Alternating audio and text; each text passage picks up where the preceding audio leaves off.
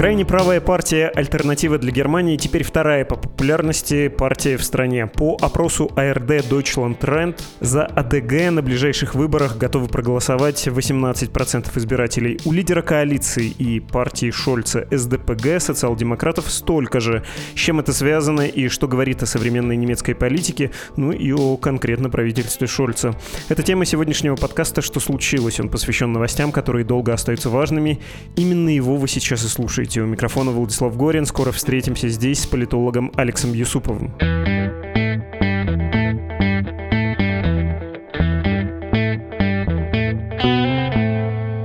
Алекс Юсупов, политолог здесь. Привет, Алекс. Привет.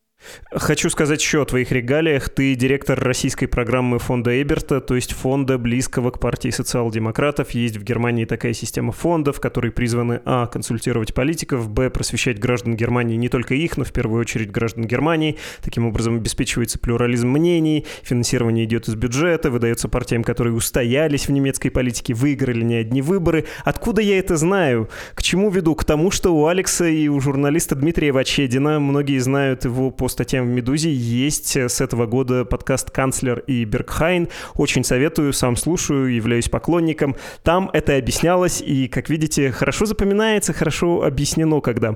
Неловко после такого объявления про этот подкаст задавать тебе вопросы о АДГ, потому что у вас в «Канцлере» и «Бергхайне» был о партии эпизод под час с лишним разговора, но все же. Давай сперва о поводе. Могу я тебя попросить математически сухо, без оценки, без объяснения рассказать рассказать вот о цифрах опроса АРД Deutschland Trend. Вторая по популярности АДГ сейчас. Она делит это место с заслуженной родной тебе партией социал-демократов. Повторюсь, без оценок, глядя на динамику, как АДГ доросла до таких показателей? Действительно, ты прав. Последнее время пристально стали смотреть за их результатами, поскольку, ну, во-первых, долгое время было чем заниматься – а сейчас лето более-менее спокойное, и возникает ощущение, что открывается такой новый простор для политических маневров разных партий. У них у всех какие-то свои стратегии намечаются. И следующий год важный. В следующем году европейские выборы и выборы разные земельные в Германии. И поэтому уже мы, по сути, в предвыборном году в Германии находимся.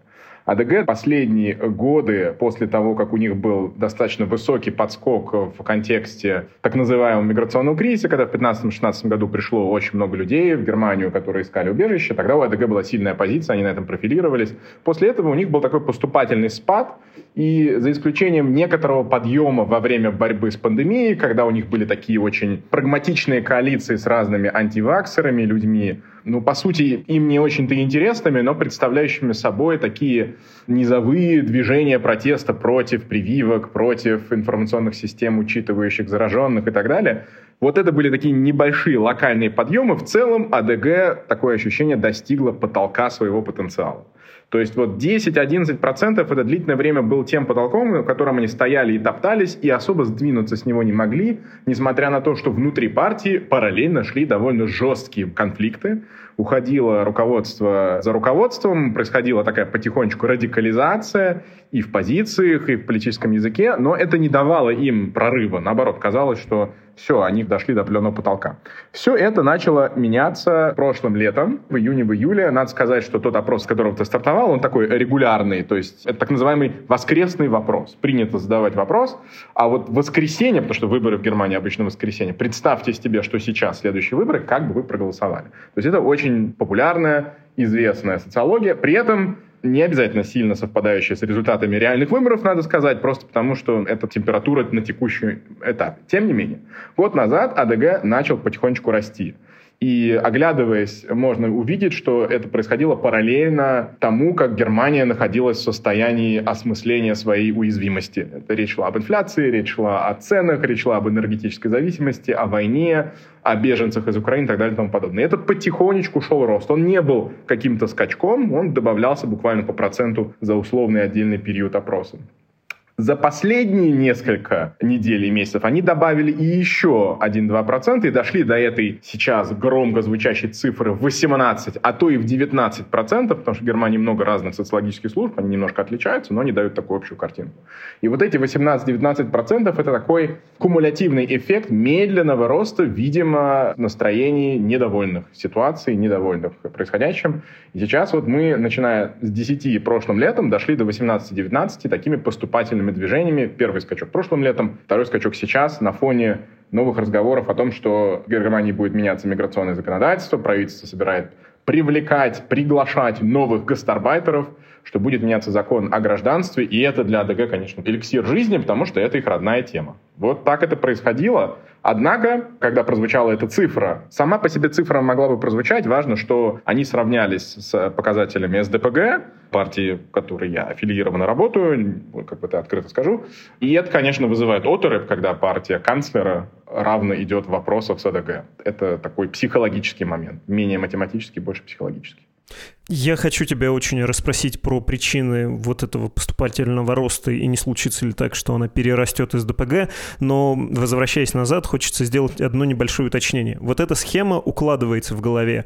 Приехали беженцы из Сирии, стран Африки и Афганистана, поднялась э, такая популистская антимиграционная, говорящая откровенно непринятые вещи партия, потом был ковид и борьба с ним, в том числе такого странного выдуманного свойства, как будто бы нас всех чипируют. Это все укладывается в голове. Почему в том году, получив удар под дых, крайне правые не потеряли крайне много?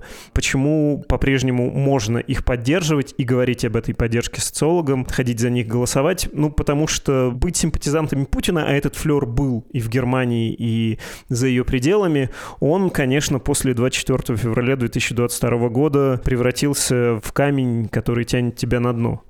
Мне кажется, нам, как людям, которые и живут, и работают вот в этом военном контексте, надо отдавать себе отчет в том, что для многих людей в Германии, и к таким людям относятся среднестатистические избиратели АДГ, это не первая, не вторая, даже не третья тема. То есть их основным камнем преткновения по отношению с мейнстримом, с их правительством являются другие темы. Это темы экономические, это темы идентичности. У АДГ за последние их вот 10 чем-то лет существования сформировались оплоты на востоке Германии, которые уже электорально будет невозможно перехватить, потому что это сформировавшиеся структуры, и они себя успешно закрепили как партия, единственно, в кавычках, представляющая интересы оболганных бывших восточных немцев. Это укрепившийся имидж. И это важнее. То есть важнее, что они показывают себя как альтернатива такому лживому мейнстриму, в котором вроде бы есть разные партии, а как говорит АДГ, а какая между ними разница? Что они зеленые, что они консерваторы, якобы что они либералы. В итоге налоги все равно растут, мы платим за какие-то другие страны деньги, вынуждены вписываться в э, авантюры, в поставку оружия и так далее. То есть это на самом деле стало партией национального эгоизма. Это их основная повестка. И вот на этот национальный эгоизм они могут сверху надевать разные отдельные темы, как сезонную одежду. Иногда на нее надевается тема борьбы с евро как с валютой. Дескать, вот откажемся от евро, заживем. Потом на нее может в другом контексте сесть тема американских санкций, скажем так. Да? Как это так? Американцы, когда было при Трампе, накладывают санкции на нас, на немецкий бизнес. Что это за отношения? И точно так же туда очень хорошо садится тема поддержки российской политики, хотя разные АДГшники по-разному смело об этом заявляют, потому что это, конечно, не во всех оттенках э, пользуется популярностью. Но в общем и целом это как в бильярде. Просто потому, что весь официальный Берлин максимально выступает как солидарный с Киевом, сама матрица, новая ДНК АДГ говорит о том, что надо этому противостоять. А потом уже к этому хорошо подходят такие вещи, как вот сантимент восточных немцев, не всех, но тех, кто считает себя проигравшими. Там очень глубокий антиамериканизм исторический, там другое понимание роли Германии на континенте. Многие люди считают, что надо быть такой большой Швейцарией, не надо вмешиваться в вооруженные конфликты и даже помогать никому не надо, надо держать дистанцию. То есть для этих людей и для их основного электората тема Путин-ферштейрства, которая для нас сразу бросается в глаза, она не основная и даже не вторая и даже не третья. Это вопрос перспективы. И именно именно поэтому то, о чем ты говоришь, удара под дых, там и не было, потому что это не принципиальный вопрос. А те персонажи, которые действительно совершенно по-дикому становятся пятой колонной Путина тем, что они делают, неважно, платят им это из-за это или нет, они внутри АДГ не являются прямо такими основными важными игроками, поэтому крупные политики типа Гауланда, типа Вайда, типа Шторх, типа Крупалы. Да, они могут сходить на прием в посольство России на 9 мая в Берлине, но это как бы в рамках приемлемого. Они не будут выступать и говорить о том, что Россия исключительно права, а Запад исключительно не прав. Они будут осторожно формулировать и говорить о том, что ну, это не в интересах Германии поддерживать Украину, нужно думать о своих интересах. Дешевая энергия — это нам полезно. То есть они находят такие полутона. Еще раз, прости за то, что мы вернулись немножко.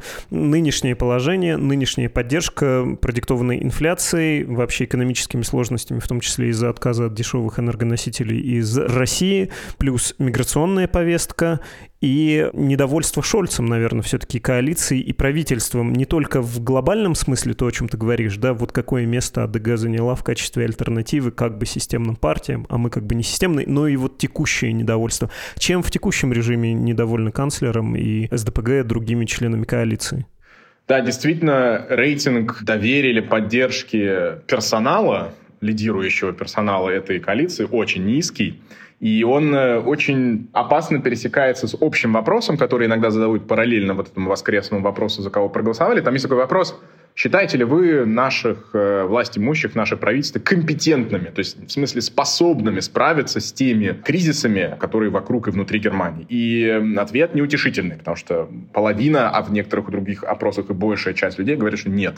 Мы не думаем, что эти люди в состоянии справиться с теми проблемами, которые на нас надвигаются.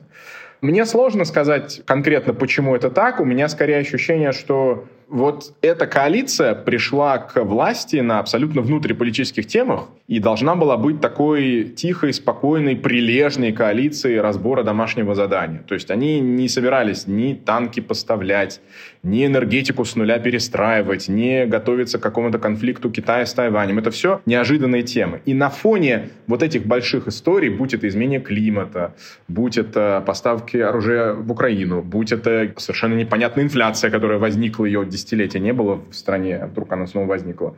Люди, которых, э, в принципе, казались адекватными менеджерами ситуации, Видимо, до существенной части немцев не высказывают доверия в смысле капитана корабля во время шторма и бури.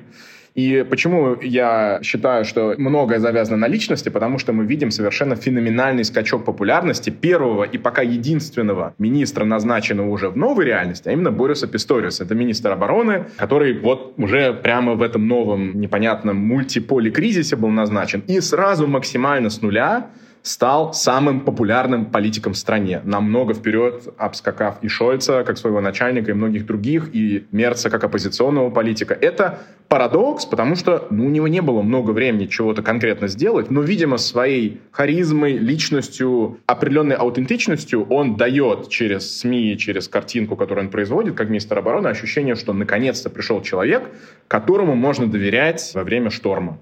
И я боюсь, что коалиция, которая пришла после Меркель, была все еще политиками меркелевского типа. Они, конечно, приготовились ее сменить, но просто за счет долгой жизни при Меркель любой успешный политик немножко похож на Меркель. А контекст вокруг, вот эта сцена вокруг этих актеров, которые пришли, полностью поменялась, и теперь они выглядят как минимум растерянными. И в этом для АДГ большой плюс, потому что они, конечно же, всячески педалируют тему неадекватности, неприспособности к кризисам, и туда впадает, кстати, определенный мотив немаскулинности политики. Да, у АДГ это вообще их родная тема о том, что есть чрезмерная феминизация, и вообще сильные личности сильные политики больше не возникают из-за общей культуры, из-за постмодернизма, из-за всего прочего. Ну и что-то, видимо, в этом есть, потому что Писториус вполне себе мачо с точки зрения министерского профиля. Он такой мужик в сапогах, который на плацу вызывает у солдат доверие и какое-то уважение.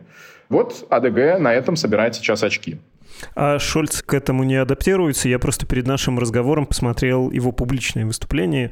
На улице говорил, и там пришли клакеры, чтобы его закричать, и кричали, хватит поддерживать войну. Ну, в том смысле, что если вы поставляете оружие в Украину, то вы не останавливаете боевые действия. Это ведет к новому кровопролитию. Такой специфический немецкий объяснимый истории страны пацифизм, который в том числе и всякие крайние формы может принимать. На что Шольц, кажется, это, собственно, была импровизация, довольно резко и громко, ну, еще улица, ветер в микрофон ответил, нет, это Путин разжег войну. мне показалось, что он как раз способен переродиться, что ли, попробовать поменять свой образ. Или я сужу по одному скромному ролику, и мне хочется, что ли, подвести факты под свою мысль.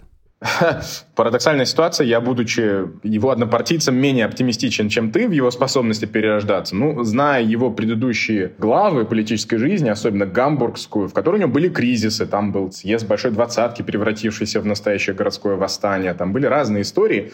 И все-таки тот стиль, который он выработал, он и стал причиной его успеха на выборах. Он максимально близок к Меркель. Спокойный, без эмоций, такой нотариус на самом деле, даже не адвокат, а именно нотариус, человек, разбирающийся в своем деле, но зачитывающий, по сути, финальное решение и надеющийся на то, что мы, как разумные люди, поймем, что это правильное решение. Возможно, в нем есть какие-то побуждения это поменять, возможно, ему кто-то это советует. Я боюсь, что это обречено на провал, потому что он не гениальный публичный оратор, он не гениальный актер. Публичное перерождение имиджа — это как бы не его сильная сторона. Более того, его собственная команда стратегическая, с которой он выиграл выборы, там есть такой анекдот, когда с их командой встречаешься, когда вот он вот так вот повышает голос или начинает громко выступать, они переглядываются и спрашивают, а кто Олафу сегодня дал Кока-Колы выпить? То есть это вот такое отношение к тому, что начальник внезапно начал проявлять какие-то признаки якобы холерической личности. Ну, в общем, его сила в том, что он как раз-таки спокойный, холодный юрист по сути. И у него есть стратегия на следующий выбор. Его расчет заключается в том, что харизматики типа Роберта Хабека из «Зеленых» и Кристина Лиднера из «Либералов», которые как раз-таки моложе, хорошие ораторы, эмоциональные, выступают с определенной искоркой, что этот тип не популярен в Германии. На это весь расчет, что вот эти петухи будут биться, и в какой-то момент немецкий избиратель, привыкший к спокойствию и надежности, на них посмотрит и думает, ну это все с гонором, конечно, интересно наблюдать, но канцлером должен быть человек, похожий на Меркель или на Шольца. Поэтому я с тобой не соглашусь, я боюсь, что не будет попытки переродиться. Скорее наоборот, он будет уходить все глубже куда-то на задний план, чтобы не выглядеть таким не очень выгодным, как сейчас. Многие ему вменяют какое-то отсутствие в СМИ, но на самом деле это не так. На фоне Меркель он постоянно мелькает на телевидении, он дает интервью, он выступает. И я думаю, что это будет уменьшаться, потому что это проигрышная стратегия, учитывая его личность и его характер. Ты упоминал миграционные факторы. Я понимаю, что ты говоришь про принимаемую коалицией реформу. Прожил в Германии пять лет, плюс-минус не получал пособия, работал, сдал язык, получи паспорт. От своего старого можешь не отказываться. Раньше приходилось, а это для многих стран важно. Если ты сохраняешь связи, чтобы поехать, и там есть всякие оговорки, если ты занимаешься волонтерством и язык досрочно выучил, то ты вообще в три года можешь получить паспорт, раньше 8 лет. В общем, большое послабление, и Шульц говорил про профессионалов, да, которых тоже тоже мы должны привлекать и вообще про рабочую силу. Звучало про то, что Германия — это как новая Америка, европейская должна быть. Ну, в общем, осознаваемая ответственная задача обновить, омолодить население, привлечь трудовые ресурсы, поскольку они нужны экономике. А насколько это невыгодная позиция для коалиции? Почему для АДГ это оказывается таким козырем, когда ну, вот коалиция все объяснила? Не хотите мигрантов, ну а кто будет работать? Хотите пенсии? Хотите продолжение вот этого благополучия экономического нам нужны новые люди. Вы чего? Почему это все еще настолько непопулярная тема? Мне кажется, разговор о миграции как о феномене, там, где он ведется эмоционален, там он недоступен для рациональных больших цифр. Цифры действительно однозначны. Если Германия не хочет терять уровень жизни, ей в год нужно 400 тысяч новых человек каждый год. Но это абстрактный разговор. А там, где вырабатываются эмоции, которые приводят к усилению таких партий, как ЭДГ, это конкретные ситуации. То есть это нет регулированная система расположения беженцев. Это то, что люди не разбираются, кто беженцы, а кто мигранты. То есть это вот в нашем обиходе тоже зачастую путается. На самом деле Германия попала в такую ситуацию, в которой система нацеленной миграции по приглашению, как есть там, в Израиле, в Канаде, в США, она работает не очень хорошо, в том числе потому, что это рынок конкурентный. Да, хорошо образованные люди, они могут выбирать, куда ехать, особенно среди стран, в которых слабая демография. Дания приглашает, Канада приглашает. Почему в Германию ехать? Да? А одновременно за счет географического положения и относительно все еще, несмотря на все ограничения гуманного законодательства, сюда приходит очень большое количество людей, которые ищут убежище. То есть, по идее, люди-то, которые нужны для того, чтобы начать их вплетать в рынок труда, чтобы они работали, чтобы они зарабатывали налоги, платили в пенсионный фонд, ухаживали за престарелыми, чинили инфраструктуру, эти люди, в принципе, были бы. Но поскольку они в неправильной системе, придется их сначала депортировать, а потом пригласить уже по миграционной системе, потому что из системы защиты и системы беженцев просто так не перескочить в систему миграции. Система в Германии сломана. И вот эти все сложные вещи не объяснить на локальном уровне, где у людей конкретный вопрос. Мы не видим никакого плюса экономического. Одновременно вы заселяете сюда людей. Мы уже видим, как идет распределение ресурсов, потому что нагрузка на местные бюджеты большая. Это тоже проблема. И был недавно кризисный саммит всех руководителей земель Шольцем. И впервые на моей памяти все они, вне зависимости от принадлежности какой партии, то есть его собственные товарищи по СДПГ, вышли одним фронтом и сказали, мы не можем больше платить сами за вот эти растущие нагрузки. Вы привозите сюда контингенты из Афганистана, потом приходят украинцы, потом нам еще что-то нужно делать. Нужен федеральный механизм финансирования. Мы не можем из нашего бюджета, в котором одновременно деньги на школы, на библиотеки, на строительство местного какого-то транспорта, это делать. То есть накопилось на местном уровне большое разочарование в неэффективности системы и в неочевидности пользы. А на федеральном уровне есть понимание того, что альтернативы нацеленной миграции нет. Но как-то объяснить, как мы переделаем систему так, чтобы она работала всем на пользу, пока не получается. И отсюда одновременно вроде бы коалиция делает революционные шаги, то есть вот это новый закон о гражданстве. Будут новые, скорее всего, похожие на историческое соглашение с Турцией, с которого началась турецкая миграция. Будут похожие соглашения с южноамериканскими странами о том, что будут приезжать специалисты, учащие там в медицинском уходе или в уходе за престарелыми. Есть э, понимание того, что даже такая гуманная и левая партия, как «Зеленые», готовы обсуждать создание центров на границах внешних ЕС, чтобы там шла обработка кейсов людей, которые ищут убежище. Это еще несколько лет назад было невозможно себе представить, потому что, по сути, они соглашаются на то, чтобы воздвигать границы вокруг крепости под названием Европа. То есть все это происходит, но это никак не мешает АДГ собирать популярность, потому что люди, которые за них голосуют, смотрят не на глобальный уровень, а на очень локальный уровень. А пока локальная ситуация улучшится, от федеральных и национальных решений пройдет много лет. В этом обычные реалии любого законодательного законотворческого процесса. Кстати, если говорить про украинских беженцев, они тоже вызывают эмоциональную реакцию такую, что, ну, лучше бы не надо. Кажется, когда приехали эти люди, то, во-первых, из-за сочувствия, во-вторых, ну, чего греха доить, из-за цвета кожи и культурной близости, тоже европейцы, а в-третьих, из-за полувозрастного состава, в основном женщины с детьми, это не вызывало проблем? Или АФД тоже использует это как э, свой аргумент, как свой козырь?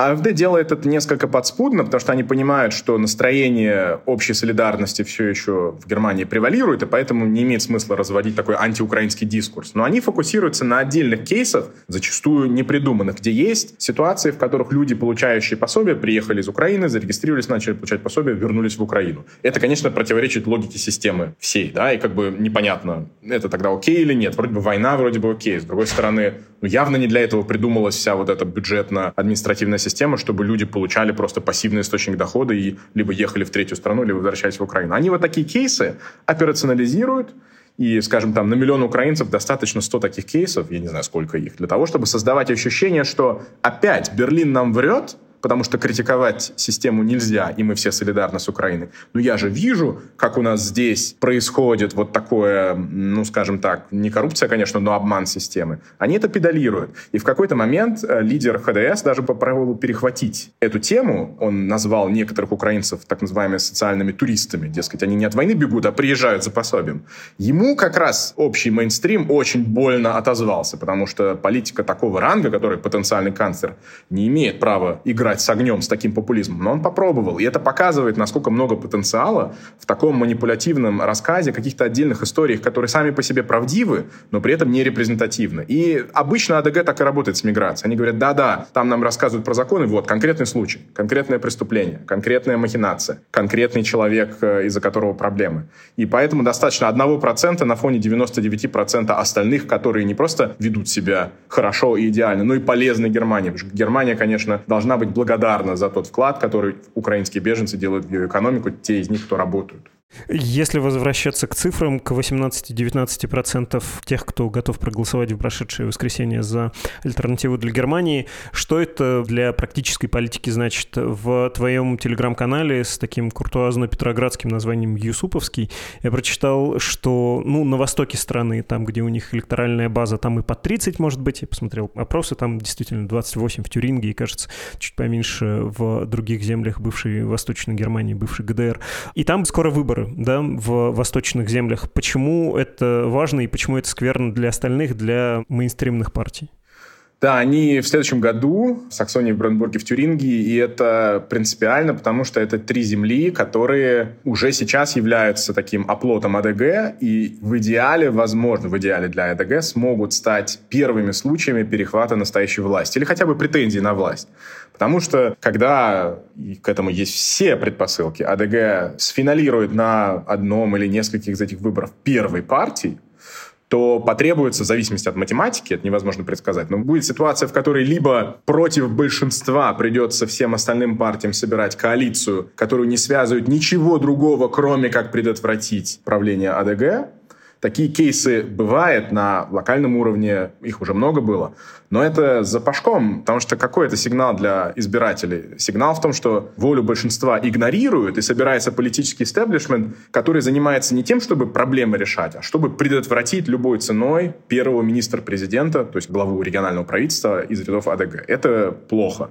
Либо это математически даже не получится. И здесь возникает второй политический сюжет о соблазне для других партий, которые посчитают, что фаза изоляции закончилась, уже бессмысленно делать вид, что они не рукопожатные, слишком уж они сильные на Востоке, надо с ними вместе править, и там мы услышим разные аргументы. Кто-то будет говорить, что тем самым можно предотвратить страшное, то есть если мы с ними, мы хоть будем тормозить.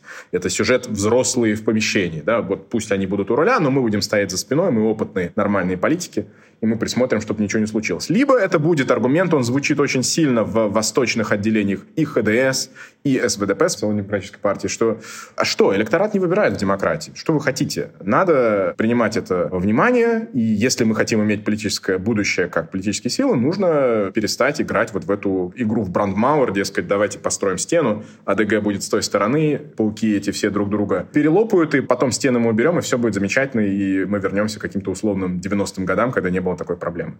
То есть Германии предстоит в следующем году серьезное потрясение, просто потому что это первая проверка на вшивость. Причем в какую бы сторону ты не пошел, это проверка на вшивость. Либо у нас будут первые министр-президенты из альтернативы для Германии, а что такое министр-президент? Это не просто лидер регионального правительства. Он представляет э, свою землю в Бундесрате. Тем самым у него появляются рычаги блокады и воздействия на правящую коалицию. В Германии консенсусная система законодательства означает, что многие важные законы не может просто канцлер, неважно какое у него большинство, в Бундестаге продавить. Ему нужно согласие всех федеральных субъектов. А если один или два или три федеральных субъекта начнут делать коалицию против, это означает конец всех больших реформ. Вот так вот просто это может получиться блокада на остаток время правления этой коалиции.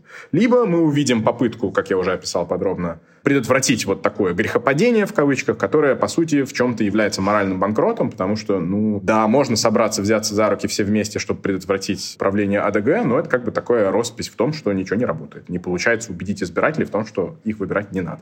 А, не получается убедить, ну, потому что не немецкий пример, ну, какой-нибудь французский, когда мы наблюдаем, что на финальной дистанции появляется кто-то крайний, крайне правый, все остальные, как-то по-французски говоря, зажав нос, идут голосовать за соперника. С другой стороны, мы, конечно, знаем пример итальянский, когда зажимай, не зажимай, просто есть в стране правое, довольно правое правительство, и трудно себе это представить. Да? Было еще несколько лет назад, и, наверное, уже не так уж трудно представить в Германии. Что насчет избирателей? Избиратель готов именно выбрать альтернативу для Германии с кавычками и без?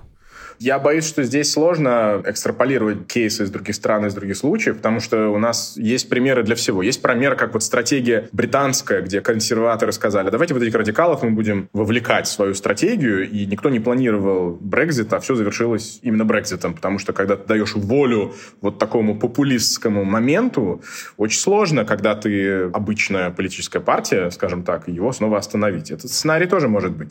Скажем так, я боюсь, что действительно у нас будет ситуация, в которой АДГ просто выйдет на первое место, если не произойдет каких-то других потрясений. И это, в принципе, нормально. Я скорее думаю, что здоровой реакцией было бы принципиальный разговор среди других о том, что же не работает в политике Берлина по отношению к Востоку. Вот эта тема, она всегда скатывается в разговор о том, что Восток, он сам по себе дефектен, политически, культурно. Дескать, что ж такое? Есть целые лекции, книги о том, что, я знаю одного историка, который утверждает, что вот поскольку римские легионы восточнее Эльбы не дошли, то там демократия невозможна.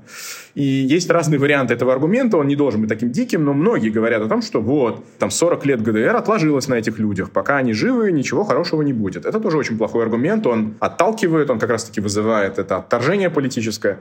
Но, к сожалению, с поражениями надо уметь работать. А нам, как другим партиям, я себя сейчас включу в общую такую группу всех, нам грозит поражение. И отреагировать на него еще больше стигматизации тех людей, которые проголосовали за ДГ, мне кажется некорректным.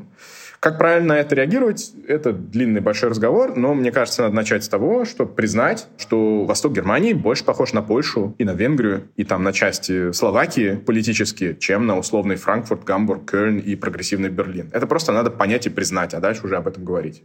Ты говорил про ХДС, ХСС, про то, как пробовали политические руководители, политический менеджмент этой партии пощупать примерно ту же опасную почву, что у альтернативы для Германии. Вот буквально буквально сейчас, э, сегодня лидер консерваторов ХДС, ХСС эм, сказал, кстати, в том опросе, который мы приводили, где у социал-демократов и АДГ равенство 18%, у ХДС, ХСС 29%. Вот что сказал Фридрих Мерц, глава партии. «Пока я являюсь лидером Христианско-демократического союза, никакого сотрудничества с АДГ не будет. Это ксенофобская партия, это антисемитская партия. Нам не о чем с ними говорить». При этом может ли случиться менее ответственный, что ли, процесс, но более естественный для любого политика, когда ты сам все равно заходишь на это поле. Мы, конечно, с ними не блокируемся, но мы признаем некоторые проблемы, да, давайте тоже о них говорить. Смещение всего вот этого очень розового немецкого политического спектра в право может случиться? Да, я думаю, оно уже потихоньку происходит. Именно этот большой процент, который у ХДС, почти 30%, но это результат, о котором они могли бы только мечтать на момент прошлых выборов. Это же следствие тех же процессов это тоже недовольство, это тоже разочарование, это возвращение тех, кто хотел Меркель, проголосовал за Шольца, а теперь считает, что, ну, в общем, что-то не работает. То есть ХДС переживает достаточно сильную фазу восстановления и возрождения. В руках Мерца решить, в какую сторону лежат дополнительные проценты. Быть вот таким мейнстримной партией, которая похожа на Меркель, но это вроде бы не его кредо, и у него с Меркель десятилетняя история вражды на самом деле, и его профиль как раз-таки более такой консервативный, правый, менее запятнанный современным леволиберализмом, скажем так. Дело в том, что он может выступать с этой риторикой того, что при мне никакого сотрудничества не будет сколько угодно. Сотрудничество есть на локальном уровне. Если мы пойдем сейчас с тобой и посмотрим просто протоколы и коалиции, и голосований в городских парламентах на востоке Германии, мы увидим, что мы наберем с тобой больше дюжины кейсов, где либо консерваторы СДГ голосуют вместе за одно предложение, либо те поддерживают этого кандидата, эти поддерживают того кандидата, потому что политика в итоге на местах, она упирается в математические реалии. И если без СДГ, который уже стал стала сильной партией, невозможно проголосовать за важное решение, построить школу, дать деньги пожарной охране. Они такие темы любят. Это же темы национального эгоизма. Наша пожарная охрана, наша школа. И защита окружающей среды они тоже любят, если это немецкий пруд, и в нем немецкие лягушки сидят, и немецкий лес вокруг. То есть ты мимо них уже не пройдешь. Их нельзя обогнуть слева и справа, если у тебя 12 человек в парламенте, и пятеро из них АДГшники. Поэтому его риторика не только не принципиальна в смысле того, что уже происходит сотрудничество, она скорее прикрывает этот факт. И э, это обещание того, что на региональном уровне, и вот это важно, он этого не допустит. Другое дело, что обещание это он дает как председатель, но пойдет за ним существенная часть его собственной партии, когда математическая электоральная реальность скажет, либо мы во власти с АДГ, либо мы в оппозиции. Это уже открытый вопрос. Такое часто решается в последний момент, потому что такие высокие моральные обещания, что мы с ними никогда не пойдем править и не будем, упирается в вопрос Хорошо, а что это значит? Какие министерства мы теряем, какие земли мы теряем, какие политические проекты будут не реализованы? То есть это в итоге тоже нормализация, которая идет внизу под уровнем вот этих риторических высказываний. Поэтому я соглашусь, поворот направо, он есть, он идет, и в следующем году будет принципиальное событие, короткая ремарка, виньетка. Европейские выборы, которые будут в следующем году, важны, потому что партии, которые в них участвуют, даже если это маленькие и неизвестные партии, получают после их участия государственное финансирование. Там нет такого высокого проходного балла, как в немецких выборах, а государственное финансирование — это просто lifeline, да, то есть ты получаешь деньги, на которые ты можешь, наконец-то, офис добровольцев организовывать, что-то печатать и так далее. Я гарантирую, мы увидим расцвет гораздо более радикальных малых партий, чем АДГ на европейских выборах, о которых мы сейчас даже не подозреваем или только немного слышали, потому что они чувствуют запрос на еще более радикальную альтернативу. И в итоге АДГ будет уже не самой крайне правой партией а будет крайне правой большой партии, представленной по всей стране, а мы увидим такие новые, маленькие, похожие на грибницы вещи, которые возникают из-за того, что есть политизация справа. Напоследок пусть будет такой вопрос в обратную сторону. Ты, в общем, нарисовал довольно пугающую картину, потому что в большой, самой развитой стране Европы будет такой ренессанс правый, да, еще больше правых партий, в том числе радикальных. А представляешь ли ты ситуацию, в которой, да, альтернатива для Германии устоявшаяся политическая сила, она получила свое влияние. Может быть, мы увидим наследных избирателей этой партии. У нее будет свой фонд, э, вот такой, в каком ты работаешь, только для АФД. Но при этом избиратель не будет ее поддерживать так интенсивно, как сейчас. Может быть, мы находимся в том моменте, когда мы в панике или, не знаю, враже слишком переоцениваем угрозу. Да, сейчас 18%, ну, может быть, будет 20%, а потом это все пойдет на спад, на спад, на спад, и мы потом будем удивляться, да, действительно, нам казалось, что миграционная проблема в Германии это так важно и такая уж большая угроза, что правые так вот уж на ней поднимутся. Видишь ли ты сценарий, когда эстаблишмент победит, да, вот этих истинных патриотов? Не знаю, не могу пародировать их риторику, видимо, слишком мало. Слушай, ну ты понимаешь мою иронию. Ну, я не только вижу такой сценарий, я думаю, что он наиболее вероятный. Я не верю в то, что АДГ превратится в реальную партию власти. Даже если они возьмут в руки бразды правления с кем-то вместе, потому что даже 30% недостаточно для самостоятельного управления землей какой-нибудь типа Тюрингии, а 50 плюс они никогда не наберут, и никто не наберет в Германии. Даже тогда они, учитывая политическую систему Германии, где все завязано, с одной стороны, на компромисс, просто потому что ты должен договариваться с соседними землями, с федерацией, с местными властями, и, главное, на юридический компонент – где все твои решения, они не такие волюнтаристские, в итоге проверяются судом, и многие поражения политики испытывают и переживают именно не в парламенте и не в предвыборной кампании, а в суде, где суд просто, по сути, ставит крест на политических проектов. Мы увидим много, я думаю, вот таких вот идей, если и когда АДГ придет к власти на региональном уровне, они попытаются изменить жизнь Германии и поймут, что это из портфеля министра-президента отдельно взятого региона не делается. Потому что политика в Германии очень-очень плотно компартментализирована и связана с европейской, с берлинской, с местной и с юридической логикой, а не просто вот с таким популизмом. Популизму, кроме как медийного пространства, где у них действительно все очень впечатляюще, не так много пространства для реализации в Германии. И тут, мне кажется, начнется некоторое разочарование, потому что их люди выбирают либо потому, что просто не верят никаким обещаниям из Берлина, разочарованы всеми другими. И мы видим, кстати, по опросу, вот один из вопросов, который задается тем, кто хотел бы голосовать за АДГ, а вы за них голосуете, потому что вам нравятся их программы, вы убеждены, там, вы разделяете их идеалы, или вы просто всем остальные вам не нравятся, и вы в них разочарованы. И абсолютное большинство — это последние, это люди, которым АДГ на данный момент главная протестная партия. Будем голосовать за АДГ, чтобы Шольц не расслаблялся. Будет другая протестная партия, будем голосовать за другую протестную партию. И я думаю, что это никуда не уйдет, это не исчезнет. И второе – это разочарование. Когда ты на протестных голосах приходишь к власти и начинаешь править, и через 4 года твоего правления, или 5, как обычно в земельных парламентах, выясняется, что ничего такого радикально принципиального ты не сделал, наступает разочарование своего собственного электората. И поэтому я думаю, что мы увидим вот это отпочкование радикалов, которые еще более грубые и острые с правой стороны, потому что они уже сейчас это понимают, что будет разочарование. Проблема в чем? Проблема в том, что для каких-то конкретных людей это будет трагично, потому что правые такие политики будут делать показательные процессы над беженцами, будут кого-то депортировать, будут усложнять жизнь отдельно взятым группам, возможно, возьмут на вооружение нечеловечную или античеловеческую риторику по отношению там, к меньшинствам. Это да, это будет. И это очень плохо, и это очень неприятно, и с этим надо что-то делать. Но это не приведет к принципиальному изменению механизмов и юридических каких-то правовых фундаментов, на которых зиждется Германия. Поэтому это не только сценарий, который я предполагаю и считаю возможным, я думаю, что это будет основной сценарий. Просто все равно в этом процессе можно наломать очень много дров. И можно заблокировать кучу хороших реформ, и можно испортить имидж страны, и можно просто испортить жизнь конкретным людям, у которых других проблем достаточно. В первую очередь незащищенным, слабым группам, которые и так с полицией, с социальными какими-то властями, с миграционными вынуждены каждый день контактировать, а тут приходит правительство из АДГ и делает твою жизнь еще более сложной. Это, скорее всего, возможно и будет. Спасибо большое, Алекс. Спасибо.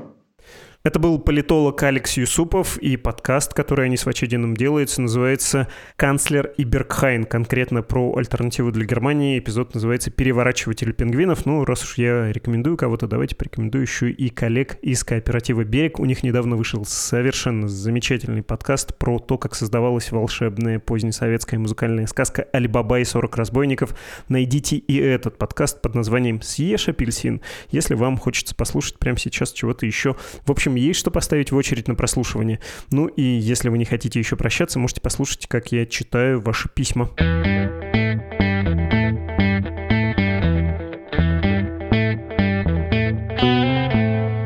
Вы отправляете сообщение на ящик подкаст собакамедуза.io. Я читаю, по возможности выбираю наиболее емкие фрагменты. Если ваше послание не очень длинное, это даже хорошо. Ну и комментирую. Кажется, так строится наше общение с вами, и вам вроде это нравится. Игорь написал о выпуск про Пригожина. В какой-то момент я перестал слушать ваши подкасты, да и сайт с приложением Медузы тоже стал открывать пореже. Причина проста. Сложилось ощущение, что вы все больше не СМИ о России, а СМИ об Украине, что ваша позиция — это позиция практически полностью совпадающая с тем, что транслирует официальный Киев. Больно уж стало казаться, что вы, говоря про Россию, говорите условно все, а про Украину либо хорошее, либо ничего. Не подумайте, я не считаю, что войну начала Украина, и что где-то есть тайная карта, на которой на самом деле есть отметки, откуда на Россию готовилось нападение. Виноват в этой войне и развязал ее в первую очередь Путин и Россия под его руководством. Сначала подлую и гибридную войну в 2014 году, а затем и полномасштабную в 2022. Так вот, нынче послушав подкаст с любимым подкастером Андреем Перцевым, да и вообще в последнее время, на мой взгляд, стали по чуть-чуть возвращаться к более объективному анализу ситуации.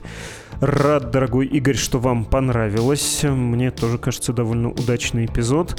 А насчет вашего замечания о том, что мы про украинское издание, не знаю. Кажется, мы все-таки про российское издание. Я попробую объяснить, почему так кажется или почему мы так действуем. Представьте совершенно отстраненный пример, что на Челябинск каждый день на протяжении последних почти полутора лет падает по метеориту. Ну, мы в таком случае стали бы СМИ о Челябинске, да ведь? А на Украину, мягко говоря, не метеорит падают и не сами, знаете ли, по себе, а некоторое отношение к этому Российская Федерация все-таки имеет. Так что да. Ну и, конечно, соглашусь с вами, Перцева уважаем. Хама тоже написал комплименты Перцеву. И вы еще пишете, что нужно Андрея звать почаще. Просто напоминаю, на той неделе Перцев был в Атлантиде, в тексте недели. Что случилось? Практически уже ежедневный Перцев. Ему надо все-таки еще и работу успевать делать, статьи писать.